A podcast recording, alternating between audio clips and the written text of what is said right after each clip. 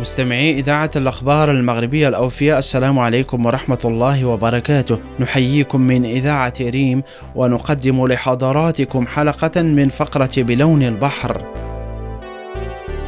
اليوم نتحول بكم إلى ضواحي العاصمة الرباط إلى سد سيدي محمد بن عبد الله.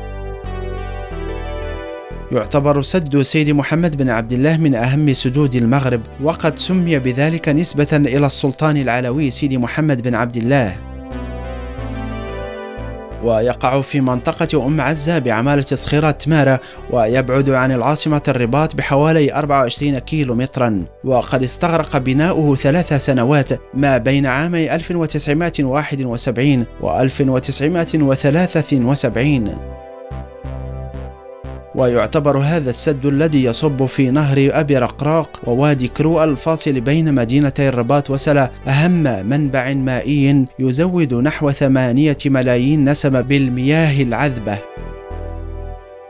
يضم السد بحيرة كبيرة يصل عمقها إلى نحو 80 مترا وتعرف المنطقة بمناظرها الخلابة وهي من أجمل المواقع الجغرافية في ضواحي العاصمة المغربية إذ إن المنطقة المخضرة تمتد على مدى البصر إضافة إلى التلال والجبال والغابات والأحراش والبحيرة التي تضفي على المنطقة مشهدا طبيعيا جذاب. بني سد سيدي محمد بن عبد الله سنة 1974 لتعبئة مياه الأحواض المائية لوادي أبي رقراق ووادي كرو ووادي كريفلا وهو مخصص حصريا لإنتاج مياه الشرب والمياه الصناعية لمناطق الرباط الدار البيضاء والقنيطرة.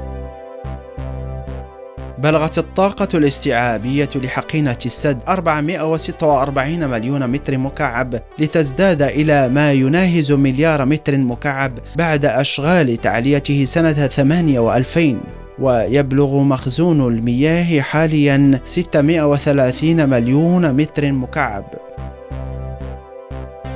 تنتصب بحيرة سد محمد بن عبد الله بين أحضان جبال متوسطة الطول وتحيط بها شجيرات الدوم القصيرة. كما تبدو للزائر بعض القوارب الصغيرة التي تمخر عباب البحيرة في صمت وهدوء.